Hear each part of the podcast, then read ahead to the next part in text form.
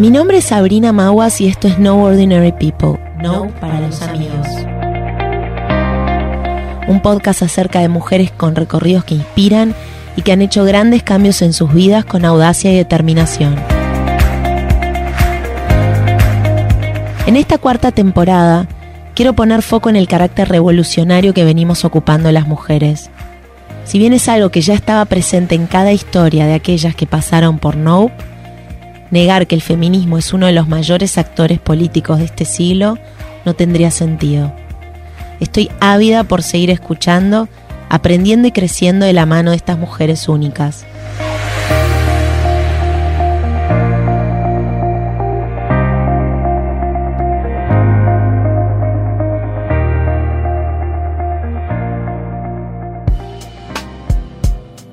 Hoy tengo el inmenso placer de recibir a Elena Estrada.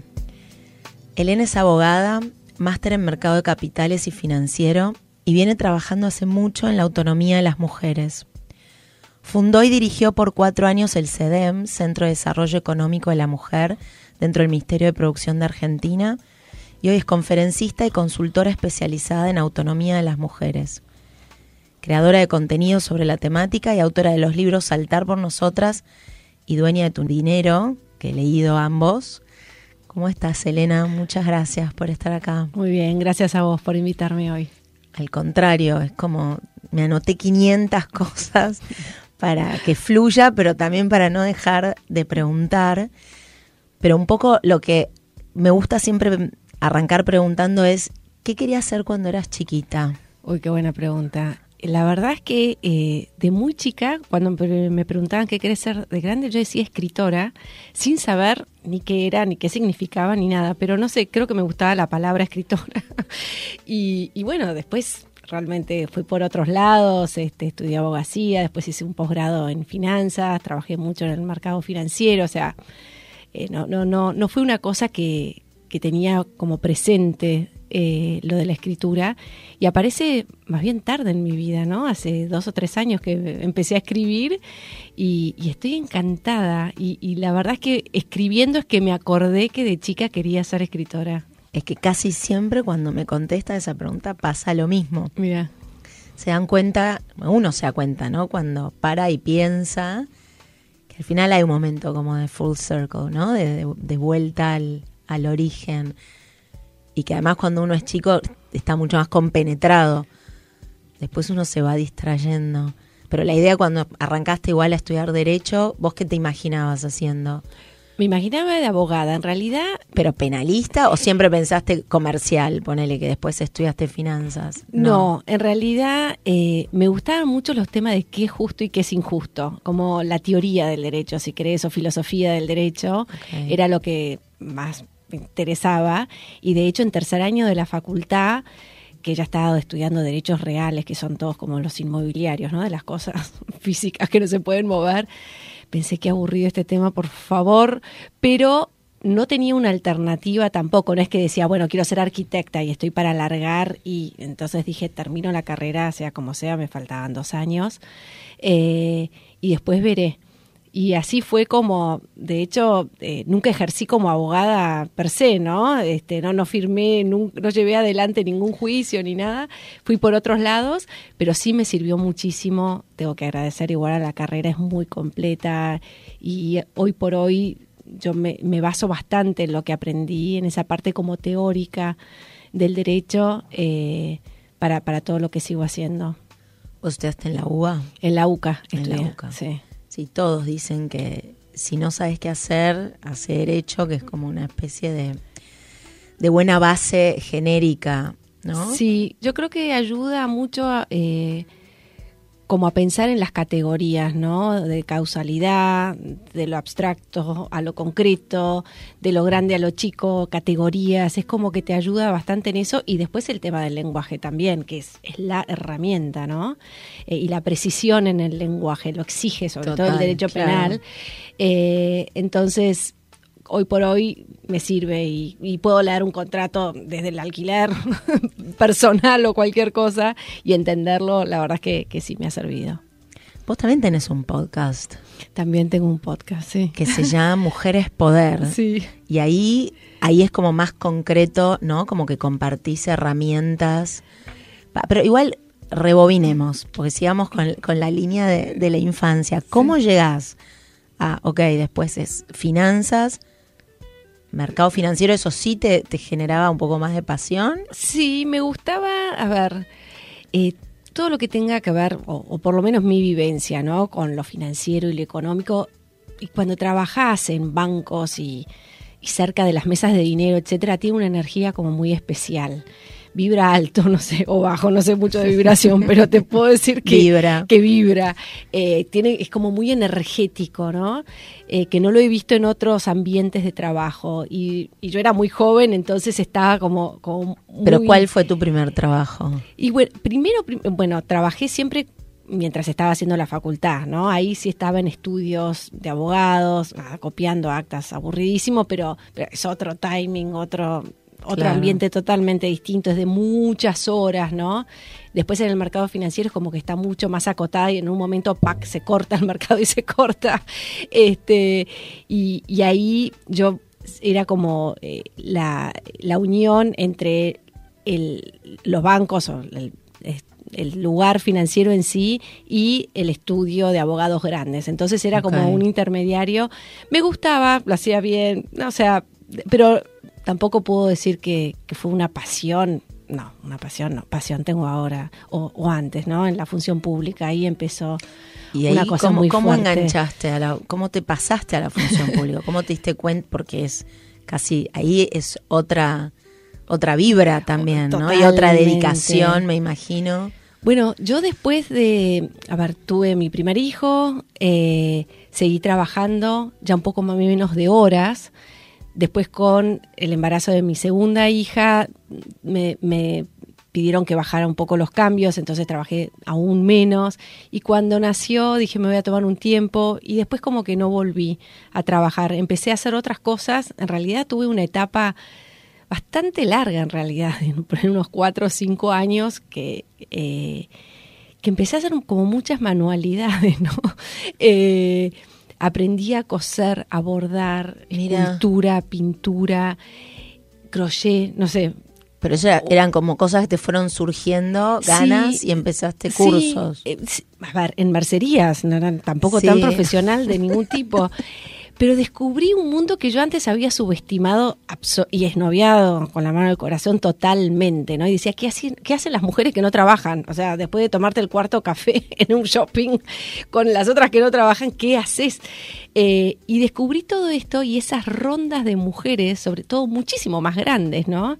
Eh, tejiendo y las conversaciones que salían. Eh, y, y, lo aprendí a apreciar. Yo creo que ahí aprendí muchísimo. Fue una escuela importante para mí, esas rondas de mujeres.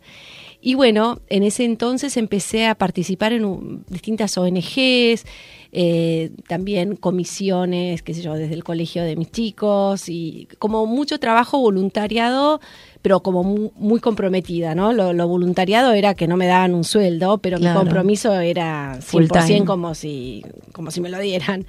Eh, y después mi hermano Ale me invitó una vez a una comida de G25, nada, que era para recaudar fondos nomás, yo no sabía ni qué era, eh, y era y es una fundación que incentiva a personas del sector privado a asumir responsabilidades públicas.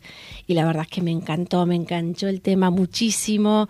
A la semana dije, bueno, ¿cómo puedo participar? ¿Qué puedo hacer? Bueno, al principio me, dieron como los libros de la fundación en sí, revisarlo, fíjate que hay, que no, bueno, algunas cosas que, había que, que emprolijar. Eh, y entonces hubo como un consejo relativamente grande donde me invitan la primera vez, que eran 27 varones y yo. Y dije, no sé si ustedes se dan cuenta, pero acá falta algo.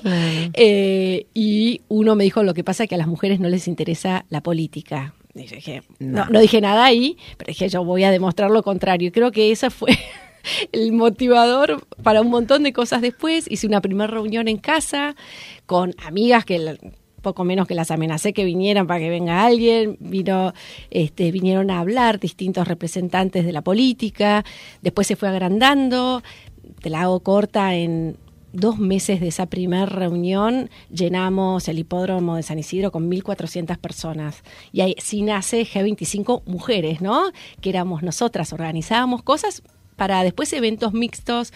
Eh, tuvimos presencia en muchísimas provincias, o sea que conocí bastante el país también. Y éramos un puente entre los políticos y digamos, la gente civil, si querés, o el común, ¿no? Que a veces esa puerta es difícil. La gente que quiere participar y le interesa la política, ¿qué haces? Vas a, no sé, un local político, eh, te acercás y decís quiero participar, es como muy difícil. Total. Entonces hacíamos ese puente. Además, sin afiliarse. Y sin afiliarse. Porque uno en general lo que le pasa es que no se quiere afiliar a nadie porque no se siente representado muchas veces pero no por eso está apático a lo que le sucede, ¿no? Quiere claro, activar de alguna manera. O quieres ir conociendo, o bueno, o quizás estás afiliado y decís, bueno, pero ¿yo qué aporte puedo hacer si trabajo en el sector privado? Como que, que hay ahí un pasillo donde G25 creo que, que cumplió y cumple una función importante, ¿no? Y después están las personas que sí pueden tener una vocación por lo público, pero ¿por dónde canalizo? ¿Cómo, cómo hago? ¿Cómo llego? ¿Y cómo se hace, no? Eh, y bueno, más adelante eh, hubo un cambio de gobierno muy importante y, yo estudiando las cosas que, que, había en el gobierno anterior y qué se podía continuar o no, veo que había todo un sector que tenía que ver con emprendedurismo, que había algunos programas para gente mayores adultos. ¿Esto qué año estamos hablando? Esto estamos hablando del 2015, principio del 2015. Y entonces digo, acá falta todo un tema de emprendedorismo para mujeres que en el mundo sí estaba muy desarrollado. Y entonces llevó el proyecto, eh, Mariano Mayer, que era el secretario de, Pymes y Emprendedores, le encantó y empecé a trabajar ahí. Durante el primer año eh, trabajaba en el pasillo, no había, no había escritorio para mí, pero yo iba feliz al ministerio, o sea, con un orgullo y una felicidad que todo lo que te diga es poco. Estoy convencida y siempre lo digo que es el hito profesional de mi vida, esos cuatro años que tuve el profundo honor de servir a, nuestro país. Yo soy como muy patriota, amo la Argentina, me duele la Argentina eh, y para mí fue un placer crear y hacer crecer al, al CEDEM. Eh, que mencionaste al principio, hicimos el primer encuentro nacional sobre violencia económica y patrimonial, también un primer foro sobre finanzas y mujeres. Espera, expliquemos qué haces, porque vos llegaste con la idea y cómo fue como el, primer paso. Trajiste, tenías mujeres que ya tenías. No, no tenía nada absolutamente. Que, generar proyectos y personas que. Todo, o sea, era yo sola y además tampoco ni en ese momento podía deslumbrar del todo. Eh, la dimensión. la dimensión y cómo poder hacerlo. Y además al principio no tenían la institucionalidad de una dirección, ¿no? Es como que era como contratada, entonces estaba individualmente. Claro. Eh, y de hecho al principio andaba con el bien ahí en el pasillo. Sí, súper. Mira, creo que eh, es tan importante este punto que decís, ¿no? Que a veces tenemos muchos prejuicios, las personas que estamos en el sector privado sobre el sector público. Muchos prejuicios. Y hay tanto para aprender. Está lleno de gente talentosa, seria, profesional, que quiere digamos, llevar adelante los proyectos y que muchas veces se siente frustrada porque los distintos gobiernos que van pasando, unos digamos, arruinan lo que el otro hizo. Sí, no, dejan que haya continuidad. Eh, claro, la verdad que fue para mí un acto de aprendizaje enorme y de respeto, aunque parezca raro por esas burocracias que uno siempre protesta, pero cuando entendés que tiene, no la exagerada y no la ridícula que se superpone, ¿no? Pero sí los pasos prudenciales necesarios para que las cosas tengan basamentos sólidos y puedan continuar, bueno, lo empezás a entender y a respetar, eh, ¿no? Y, cómo muchas de esas personas defienden eso con, tanto orgullo, para mí fue un aprendizaje enorme. Eh, y que me enseñaron a hacer, ¿no? Cómo se crean políticas. Eh, aprendí muchísimo. Y, bueno, ¿cómo empecé? Dije, ¿quién se dedica a este tema? Porque para mí era importante trabajar lo que fuese autonomía económica de las mujeres, pero no dentro de lo que es el área de desarrollo social, que muchas veces estaba, ¿no? Dentro de lo que eran los programas para mujeres en una situación de vulnerabilidad, donde lo económico es una de las patas, eh, pero también tienen otras dificultades. Esto era para mujeres que no estaban en, vulnerabilidad, pero que podían seguir expandiendo, si querés, esta autonomía. Entonces empecé averiguando y googleando directamente, bueno, qué organizaciones existen de esto en la Argentina, llamando una por una. Eh, que se habrán puesto felices de escuchar que había una iniciativa así, me imagino. Bueno, cuando venían y se daban cuenta, me encontré con de todo. Yo no tenía mucho para mostrar, entonces siempre decía para las reuniones, ¿dónde queda tu oficina? En la boca. Ah, perfecto, mira, justo pasó por la boca porque no tenía dónde, recibirlas. Algunas me, hemos tenido reuniones en el pasillo y siempre se acuerdan y nos reímos. Eh, pero sí, fue a ver, tenía que, que, yo preguntarles mucho más de lo que les podía dar en ese entonces. Y me di cuenta que de, muchísimas de estas organizaciones no tenían contacto entre ellas. Entonces dije, ¿nosotros qué podemos hacer? Dije, bueno, por lo menos poner una agenda en común, que se conozcan entre ellas. Entonces armamos lo que fue la red de redes, que fue identificar a todas estas organizaciones y presentarlas. Y hacíamos muchos eventos en el ministerio. Yo nunca tuve presupuesto. De hecho, cuando se formó la, dirección fue divertido porque este, ponen ¿no? en, el, eh, eh, en el boletín oficial, en, ese decreto donde sale la construcción de, este, de esta dirección, no tendrá presupuesto alguno. Digo, ¿por qué ponen alguno? es clarísimo, perfecto. Y la verdad, nunca usé, para mí eso también es un orgullo. Pude hacer no usaste ni un recurso. No usé ni un recurso, solo viáticos. Económico, eh, y conseguí siempre que distintas empresas eh, estuvieran dispuestas a traer el café. Yo ponía, no ¿qué, ¿qué, tenemos? Eso también fue divertido pensar. Eh, no esto de a veces es fuera de la caja. Bueno, a mi experiencia en la función pública es dentro de la caja. Y en la caja de zapatos hay un escarbadiente, una servilleta de papel, una plasticola. Y con eso hace y puedes hacer un montón. Porque también en la caja está el sello que representas al país. Y si uno lo pone en valor y lo sabe usar y, del otro lado se percibe que es con seriedad eh, y que estás construyendo algo, también se valora. Sí, garpa. Muchísimo. Qué bien. Y entonces, ¿cuándo fue que empezaste a darte cuenta que esto no tengo presupuesto, pero ya tengo entidad, ¿no? Y bueno, la verdad que, creció muy rápidamente. Eh, después pude tener un micro equipito eh, con, con mujeres que trabajaban ahí mismo les dije no te querés venir, eh, eh, quizás estaban insatisfechas con el lugar donde estaban, eh, y entonces yo podía decirle, bueno, venite para acá si estaba todo ok con su jefe, ¿no? toda esa parte política que también aprendí muchísimo de la política. Y, bueno, éramos tres, realmente éramos muy pocas y pudimos hacer muchísimo y cuando te empezás a hacer, no te digo conocida, pero sí referente a título, eh, digamos, ministerial, ¿no? No en lo personal, ¿no? Pero que le haces las cosas bien, seria, que tenés consistencia. Bueno, la gente se prende. Y sí, una reputación. Cuando cuando estás entusiasmada y te gusta, también se nota. ¿viste? Se nota. Entonces eh, es muy contagioso el entusiasmo y pudimos, finalmente se abrieron eh, 14 SEDEMS en el país. De vuelta, nosotros sin pedir nada de dinero, no teníamos, era cada provincia tenía que armar el suyo, nosotros les dábamos el know-how, les explicábamos cómo hacerlo. Pero eso fue una idea de ustedes, como decir, claro. Sí, hagámoslo. Entonces viajé muchísimo, muchísimo, muchísimo. Eh, al final de, la gestión conté más de 300 charlas, es muchísimo. Pude representar a la Argentina desde Naciones Unidas en New York hasta lugares de muchísima vulnerabilidad en el interior de nuestro país. ¿Y qué encontraste en común, ponele, entre esas situaciones, no? Hablándole a mujeres en, me imagino, en, no sé si en la sede de New York o en Washington, ahí en Naciones Unidas, y después en un pueblito vulnerable. Muchísimo en común. Eso es la gran lección que yo me llevé, ¿no?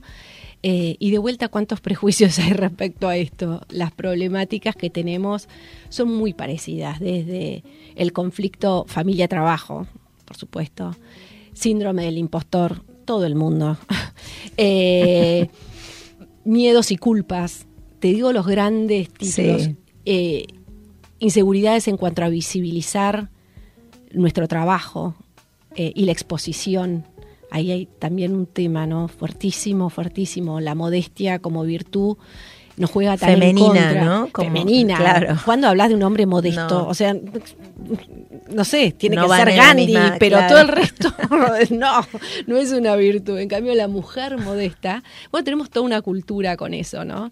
Que, que es no hacer ruido, quedarte calladita, ser buena, la reina de la casa, un montón de figuras y cosas que, que están en nuestra cultura, en toda la literatura occidental, etcétera, la tenemos y, y ejerce su, su peso y lo padecen, lo padecemos eh, las mujeres de distintas culturas, de distintas maneras a veces, pero, pero está muy presente.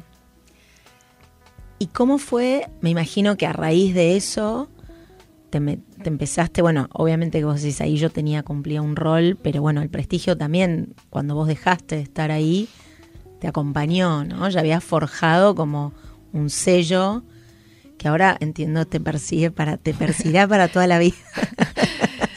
pero esta cosa de dedicarte justamente a hablarle a las mujeres, a tirar abajo tabúes, ¿no? Tabúes, esto, no sé, tu primer libro habla como, ¿no? Este saltar por nosotras, es, lo entiendo como más una cosa más conceptual, macro, de estas bajadas que vos mencionabas recién y que, bueno, uno se tiene que animar a ir rompiendo. Y después el dueño de tu dinero es como mucho más concreto pero contame cómo fue que te, te terminás como reinventando en ese lugar y cómo te sentís en esa posición. Sí, bueno, fue un poco por necesidad, ¿no? Porque mi, mi, mi pasada por la función pública terminó de un día para el otro. Y, y para mí fue importante vivir eso. Eso pasó, perdón, por el cambio de gobierno. Por el cambio de gobierno. Eh, que fue una derrota y así como viví eh, la victoria con mucha euforia y, mucho compromiso, para mí fue importante eh, forzarme, si querés, a vivir la derrota con igual intensidad. Mm. Eh, y entonces me quedé en ese escritorio hasta, hasta que me dijeron andate. Dije, no, voy a no habías entendido que te tenías que No, lo había entendido perfecto. No, no, pero digo, te, te preguntaban, no era que no, no habías entendido. No, no, yo, estoy acá. No, yo no voy a dejar la silla vacía. Mm. Ese fue como un lema. Pero, espera, ¿sigue existiendo el no, porque cuando se creó un ministerio de la mujer, entonces todas los digamos, las distintas direcciones o cualquier iniciativa que tuviera que ver con género pasó ahí. Pero sí tuve una reunión eh, con representantes del siguiente gobierno donde fue relativamente satisfactorio porque me dijeron, sabemos de tu trabajo, es serio y es bueno. Bueno, genial. Más allá de las distintas grietas que por supuesto existen. Así que esa fue una conversación muy civilizada. Y como un compromiso de cierta continuidad, ponele en algunos proyectos. No, no llegaría a ese ah. punto, pero por lo menos hubo un reconocimiento y yo pude dejar una carpeta que ya había preparado muy a conciencia de todo lo que habíamos hecho, los recursos, etcétera. Como si quisieran seguirlo, acá está. Eh, y para mí, tener, yo no me iba a ir de ahí hasta no tener esa reunión. Para mí era importante. Así que bueno, pero, pero fue duro, tengo que confesar. Eh, esas dos o tres semanas no las voy a olvidar con facilidad. Eh, y bueno, y, después salgo de ahí y llegué a mi casa y ¿sabes lo que pasa? El, la función pública lo que tiene es una escala enorme, gigantesca, inimaginable antes, y cuando llegas ahí es como un poco vertiginosa, y cuando volves todo te parece Lilliput, o sea, eh, para mí hasta la empresa más grande es como que... parecía que no, no llegabas a tanta gente. Que no llegas a tanta gente que no tiene tanto impacto y además, ¿para qué? O sea, yo venía de batallar, ya te digo, con, pensando dentro de la caja con un escarbadiente y de repente tener un montón de recursos, digo, pero qué raro esto, ¿no? Eh, también quería hacer la prueba de, de verme por mí misma, no me veía en una situación de relación de dependencia. Eh, pensé primero en hacer consultoría, algo empecé a hacer, me di cuenta que no era lo mío y en ese crisis de ¿y ahora qué voy a hacer de mi vida? vino la pandemia. Entonces el mundo se paró y en un sentido muy egoísta, a mí me vino bien que se parara el mundo, porque todos tuvimos que parar, ¿no? Entonces no sentía esa angustia de que el mundo se está yendo y yo estoy frenada, que es un disparate, pero lo hubiera tenido. Eh, y entonces empecé de a poco, bueno, yo tengo que volcar mi vocación de servicio. en de alguna manera, porque eh, lo, lo, tengo y lo quiero seguir desarrollando, cómo puedo hacerlo.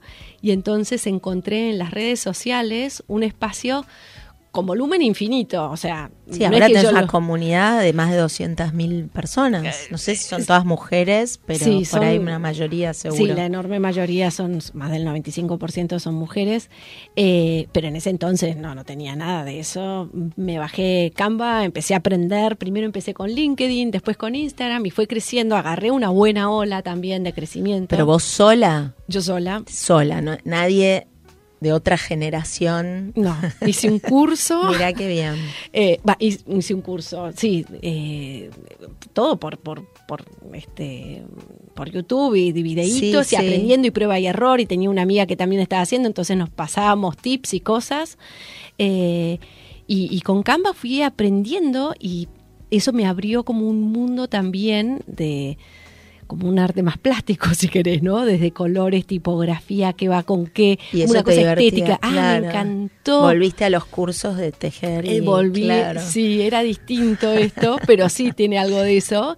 Y bueno, eh, me permitió como abrir un área nueva y me, me gusta mucho aprender, es la pura verdad, ¿no? Siempre estoy aprendiendo algo nuevo en general. Eh, y, me divierte el desafío de tratar de dominar, de, dominarlo mínimamente. Y bueno, vi que había buena respuesta y entonces seguí, seguí, seguí. Y cuando estos textos, la capacidad de, ¿no? lo que podés escribir en cada posteo se me hizo corto. Pero vos dijiste, ok, no quiero el universo privado porque me parece poco o, o snob o lo que sea. Eh, dijiste, pruebo con estas redes sociales. Sí. ¿Y qué, qué ponías? ¿Cómo fue el primer momento que dijiste, bueno, a ver, ¿qué voy a postear? ¿Qué es lo que le tengo que decir? ¿Ya sabías qué le querías decir a la gente? Mira, ¿Tenías identificado tu audiencia? Sí, no, nada de todo eso, ni seguí todos los pasos que hay que seguir. de ninguna manera. Lo mío es y sigue siendo bastante a prueba y error y me funciona relativamente bien y muy instintivo. Al principio la teoría fue voy a poner datos que tengan que ver con el empoderamiento económico de las mujeres, ¿no? Entonces, por ejemplo, las mujeres solo participan 10% en los directorios cuando está demostrado que benefician en la toma de decisión y una explicación. Ah, y, eso andaba bien, bien, bien.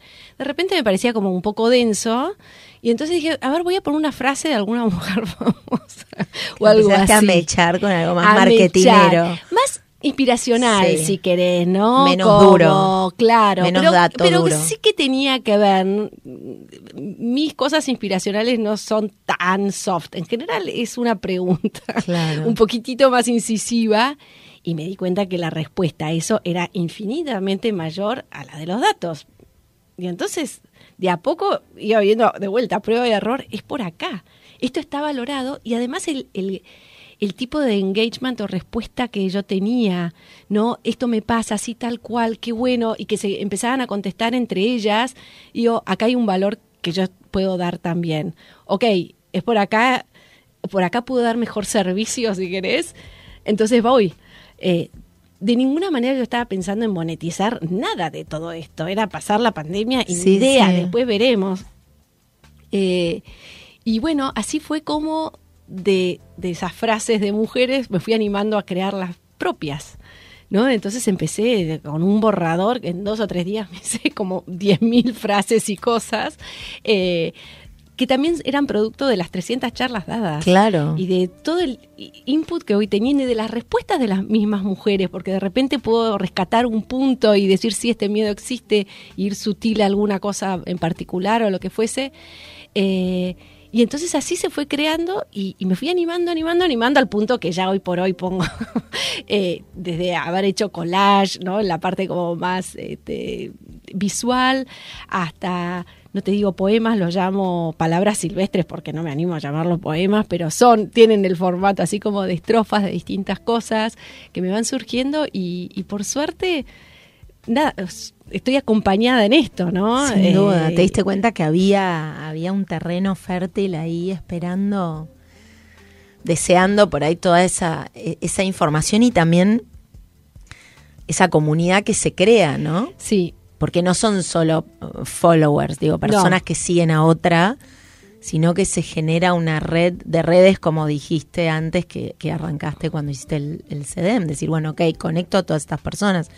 Yo siento que, que ya como un poco en la evolución de, todo esto de, de Instagram y de las redes sociales en general y del surgimiento de los este, de las celebrities o los influencers, más que nada influencers, ya no es la gente siguiendo al influencer, sino son las comunidades generadas por esas personas que después cobran como una vida propia, ¿no? Es, es como muy interesante. Pero ¿y cómo de ahí surge el primer libro, ponele? Bueno, porque mm, digamos, me empecé a enganchar yo. Muy poco tiempo. Muy poco tiempo, muy poco tiempo. Porque es la pandemia que fue 2020. Sí, no, y además esto fue... No, marzo 2019 o 2020, yo ya me perdí. Sí, eh, yo el libro lo saqué en el 2020, octubre del 2020. Sí, el primer libro. Sí. Y fue porque... Saltar por nosotras. Saltar por nosotras. Y fue porque, ya te digo, dije, bueno, acá hay una respuesta. Yo tenía como muchas ganas de dar esto, o sea, lo tenía como muy acumulado, ¿no? Entonces, también me sirvió eh, a mí. Hay algunos autores que dicen que uno siempre escribe de uno mismo y para uno mismo, ¿no? Sos, sos tu primer lector, es, lo que estás necesitando leer. Y algo de eso hay. Eh, y bueno, los posteos me empezaron a quedar chicos, no sé, hasta tantos caracteres que podías tener. Yo digo, tengo más, para, tengo muchísimos más caracteres. y bueno, Saltar por Nosotras tiene un poquitito ese formato, si querés, está separado, ¿no? En capítulos como muy cortitos, donde hay una frase que inicia y después relato. Me gustó llamar a, otras mujeres a colaborar. Muchas colaboradoras. Sí, bueno, y, me gustaba, ¿no? Y, y, les proponía, bueno, te voy a dar solo la frase, no te voy a decir lo que yo escribí, vos en tantos caracteres, ahí sí les ponía el límite, decir lo que te parece, ¿no? O lo que te inspira. Y después al final cerraba con, con unas preguntas. Pero bueno, fui con la idea a una a una editorial muy grande y me dijeron, no, este libro no va a funcionar. sí, sí, va a funcionar. Eh, y, y, entonces lo autoedité. ¿no? que es uno de los caminos que digo para los oyentes o las oyentes que quieran escribir un libro que a veces me preguntan cómo se hace, bueno, estas son las dos caminos, a través de una editorial o lo puedes hacer independientes, sí. O sea, vas a un lugar y te lo imprimen. Sí, antes haces otra cosa, pero sí, antes sí podés trabajar con una editora o un editor, alguien que te hace el trabajo de es una lectura como si fuera un lector. Entonces te dice esto no se entiende, acá dale doble clic, algunos de esos sí, Una edición, una edición necesaria, y después darle, formatearlo para poder entregarlo a una imprenta y si lo imprimiste, sacás. ¿Y cuántos hiciste de una? ¿Cómo sabías? Ah, no, no tenía ni idea, por supuesto. Hice, y además cometí un montón ¿Hiciste el presupuesto de mínima o el presupuesto de máxima que Hice el de máxima, el de mínima y fui por el medio. Siempre hago lo mismo. Pero después me la jugué y, me salió bien. Bueno, no sabía yo, o sea, no sabía si vender nada. Dije, se lo voy a repartir a mi familia y a nadie más. Y además, ¿cómo lo voy a vender? No tenía nada de distribución y además ninguna experiencia en vender nada. Bueno, y, hice creo que el 400 tuvo la primera tirada y no tenía de vuelta por dónde venderlos. Entonces los puse en Mercado Libre. Y, y se empezaron a vender, a vender, a vender hice después como un taller. pero, pero se vendía, no hiciste una promoción ahí en, en tus redes, dijiste. En mis redes empecé a decirlo y, y, mucho más adelante puse como el, el, cuando eran carruseles, antes de que hubiera filmaciones, y qué sé yo, el último era, si querés más contenidos, estar en Saltar por nosotros. Y la verdad que se pasó bastante de boca en boca, que es lo mejor, ¿no? Este, pero no estaba en las librerías, es imposible. Yo entraba yo literalmente a las librerías, hola, quiero vender este librito. No, nena, así. así que funciona. sí, no. Este, y bueno, y, bueno, fue creciendo. La verdad que sí, después la segunda tirada ya, ya fue bastante más. Libros fueron como 4.000 que se fueron vendiendo muchísimo. También empresas me pedían para este, sus, sus colaboradoras. Eh, después hice un taller eh, sobre los procesos de cambio basados en el libro. Me contrataron de una empresa bastante grande para toda Latinoamérica, entonces se tradujo al portugués, así que tengo algunos libros en portugués. Eh, y bueno, y hoy por hoy sigue saltar por nosotras y se va vendiendo, vendiendo. Y ahora que dijiste esto de Brasil, vos tenés, me imagino, seguidoras de otros países de habla hispana probablemente. Sí, Y eso también es como que sentís que es como algo que, que corta igual, ¿no? Que traspasa a todas la- las culturas. Igual, qué sé yo, la Argentina por ahí no es lo mismo que la cultura más, no sé, caribeña o como Mm. pero por ahí es peor, por ahí es mejor con el sentido de las mujeres, ¿no? ¿Cómo se sienten? ¿Se sienten más empoderadas, menos empoderadas? ¿Notaste que en algún otro país de habla hispana las mujeres son mucho más empoderadas que acá o al revés? ¿O crees que más o menos todo va, a todas nos, nos afectó por igual? Es un tema más generacional. no me es fácil diferenciar porque con la seguidora no, no necesariamente sale ahí su nacionalidad. Después en las estadísticas podés ver, Sí. no cuántas tenés, pero cuáles son. Eh, sí, por ejemplo, si, si hago notas para un país específico, entonces ahí sí en general como que me vuelve, ¿no? Entonces, eh, ponele, te diría Chile, Uruguay, Costa Rica, México, son países donde, digo, sí, acá hay, ten- hay seguidoras de, de otros países también, pero de esos, ah, así como recordando rápidamente, son las que... Las que eh, más te toman. pero quizás a veces es porque justo se hizo una comunidad y se empezó a pasar entre ellas, ¿no? No lo sé bien. Sí probé en un momento de hacer publicidad eh, para mujeres de habla hispana en, en Estados Unidos y ahí sí vi que no engancha. No funciona. No funciona porque cuando me pongo a ver todo lo que tiene que ver con empoderamiento de allá, hay una cultura mucho más de hacerlo sea como sea, si querés, eh, o esta es mi lectura, ¿no? Eh, y, y nuestra cultura latina no es tan así. Es como, tiene un poco más de consideración, si querés, o de resguardo, si como quiera, no, no quiero hacerlo sola, quiero hacerla acompañada. Eh, y me parece, por lo menos esta es mi lectura, que quizás en, en una cultura más anglosajona la competencia tiene un rol mucho Ya más está- determinante. Sí, y está como mucho más inculcada desde la infancia, me Sí. parece, más allá del género.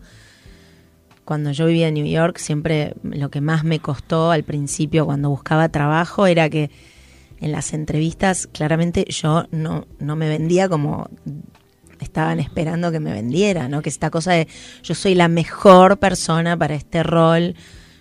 Creo que acá siempre, no sé, yo crecí escuchando no te la creas, Claro. es maleducado eso, uno tiene que ser, ¿no? Como siempre, casi como que te tenés que tirar abajo y si el otro te elogia, tenés que decir, bueno, no, gracias, es lo que corresponde. Que también es algo que claramente me parece que está puesto en duda y que por suerte hoy en día las generaciones más jóvenes les parece una locura esto que estoy diciendo, pero yo tengo 43 y para mí siempre fue así, era como no, no hay que eh, hablar de uno mismo y creérsela, eso era lo que estaba mal.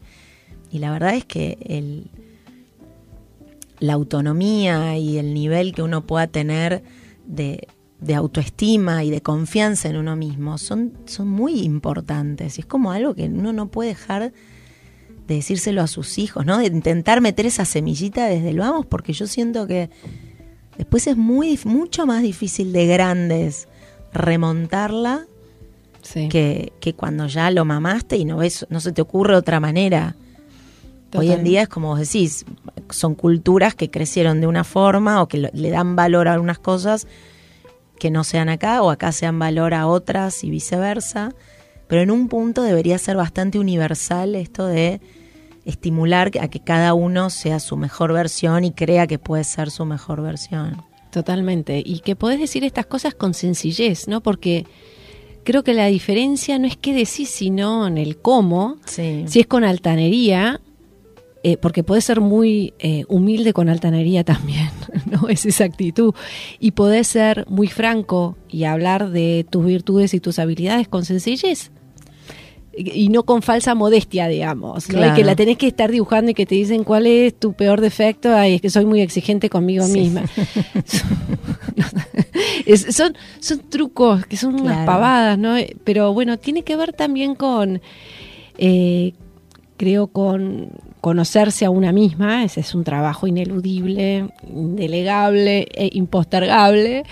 Eh, para realmente poder encontrar seguridad en decir las cosas como uno las cree con sencillez. Para mí es como que esa es la clave, la, llave que abre todo. Entonces puedes decir, soy muy buena manejando Excel. Y, y, si lo decís con sencillez y con honestidad y de una manera abierta, no tiene nada de altanería. Es un dato y está muy bien. Sí, es que en realidad está basado en, en que eh, en el conocimiento, ¿no? Claro. O sea, si uno sabe, no tiene por qué decir que no sabe. Y eso no quiere decir que no puedo seguir aprendiendo, es una obviedad. ¿no? No siempre lo tenés que acotar. Por supuesto, todos podemos seguir aprendiendo. Eh, pero bueno, con las mujeres esto es definitivamente un tema. ¿Y entonces cuáles son los próximos pasos? Bueno, eh, me gusta escribir y quiero seguir escribiendo. Bien. Y, siempre hay algún proyectito dando vuelta respecto a la escritura. Esperá, porque, esperá, el segundo ah, libro sí te vinieron a buscar. El segundo libro sí me vinieron a buscar. Qué lindo momento. Con sencillez lo digo. Si fumara, hubiera sido un momento para prender un cigarrillo. a veces me falta, yo no fumo, pero digo, este es el momento para el cigarrillo. Este, y un whisky que tampoco ¿Cómo fue eso? Después de cuánto tiempo de haber este vendido los el primero y editado el primero. Y al año y pico. Mira. Sí, muy rápido. Eh, y, una buena editorial. Sí, editorial El Ateneo, a la que estoy sumamente agradecida, imagínate. Y nos dijeron, Elena, queremos un libro. Fue divertido porque al principio lo que querían era un libro de finanzas para mujeres, finanzas personales, y querían como digamos, un, libro operativo, como yo lo digo, que es, bueno, hacer tu presupuesto, cómo hacer un flujo de fondos, eh, ¿no? Como muy, concreto, muy paso concreto, a paso. paso a paso con los números. Y por suerte tuvimos varias reuniones y le agradezco mucho a Carolina Genovese, especialmente. tuvimos una reunión de iba a ser de una hora y fueron cuatro literalmente. Y pude convencerla de que el libro que hacía falta no era este de educación financiera propiamente dicha, sino el paso anterior que tiene que ver con nuestra relación emocional con el dinero, ¿no? Eh, y, qué sentimos respecto a esto y por qué nos cuesta hablar de plata a las mujeres, por qué nos cuesta ponerle un valor, hacerlo valer, negociar, etcétera, porque una vez que tenés esa convicción y esa sana relación con la plata, entonces conseguir educación financiera propiamente dicha está muy disponible en todos los lados. O sea, buscás cómo hacer un presupuesto y tenés en el formato es un tema de capacidades de que la mujer no, no entienda cómo se hace un Excel. Es como decís, faltaba el paso previo. el paso previo, porque de lo que te interesa y querés, después de lo otro hay, y me parece que este es el contenido que está faltando. Eh, y bueno, por suerte compró la idea, le gustó. Eh, y, y, así. Claro, porque tu primer libro vos hayas decidido de qué hablar Totalmente, pero cuando viene una editorial, un poco una bajada de línea hay, ¿no? Sí, por supuesto. Acordás, está bueno, o por lo menos esa es mi experiencia, ¿no? Eh, y, y, estoy, me siento muy, muy cómoda con Editorial Ateneo. Yo y siempre dicen, sos una autora de la casa y a mí me encanta tener una casa. Este, y, nos llevamos bien, la verdad que nos entendemos y, bueno, pactás el contenido, después vas a la siguiente etapa que es ver el índice, ¿no? Y algunas bajadas de índice, qué es lo que va a tener cada... cada y ahí es también como como de, recién al final te lo editan, no, te vas, tenés como un acompañamiento. Tenés un acompañamiento de alguien permanente. Sí, que, que te va mirando y haciendo observaciones y sugerencias, etcétera. Una vez que eso ya está, y lo tenés que revisar porque ahí sí es como la última vez y es la última vez que lo revisas pasa una correctora que es más de, lenguaje si querés y después la edición, que no la ves hasta que hasta tenés el libro en las manos. ¿sabes? miedo. Lo mismo con el título, te, te, piden que vos sugieras. Y después deciden. Y después deciden. Pero ahí este era uno de ah. cuántos. De cuántos títulos. Yo les mandé como 17, un disparate. Eh, títulos posibles. los pusiste como en orden? Los puse como en orden. Y sí. ¿Y este cuál era? Y entonces yo había tenido dueña de tu economía y el, tu dinero, no sé qué cosa, pero no había hecho esta combinación de dueña de tu ah. dinero que me pareció brillante apenas la vi. Dije sí. O sea que esta no era ninguna de las 17 Nunca de las 17 mías. Eh, y después la bajada era y es ordena tu fi no, eh, ordena tus finanzas y toma control de tu vida. Le digo, control de tu vida, ¿no te parece un poco mucho? O sea, no creo que podamos controlar nada de nuestra vida, imagínate. Vos confía, vos confía. Dice, saben lo que hacen, está muy bien. y, y, hoy porque venden libros hace mucho. Y se entienden, y nadie va a creer que porque seas dueña de tu dinero vas a controlar tu vida. Pero sí tomar responsabilidad, ¿no? Eh, y es asumir, ahí la parte importante es asumir el control de tu vida, es hacerte cargo, hacerte adulta en un punto, eh, y que eso es el camino para, para ser más libre, para tomar decisiones más libremente. Me encanta. Gracias, Elena, un placer inmenso. Gracias a vos, un, placer. Si te gustó el episodio de hoy, por favor suscríbete en Apple Podcast o Spotify o en donde sea que escuches tus podcasts. No te olvides de calificarnos y, por qué no, hacer un review. Soy Sabrina Maguas y estuviste escuchando No Ordinary People.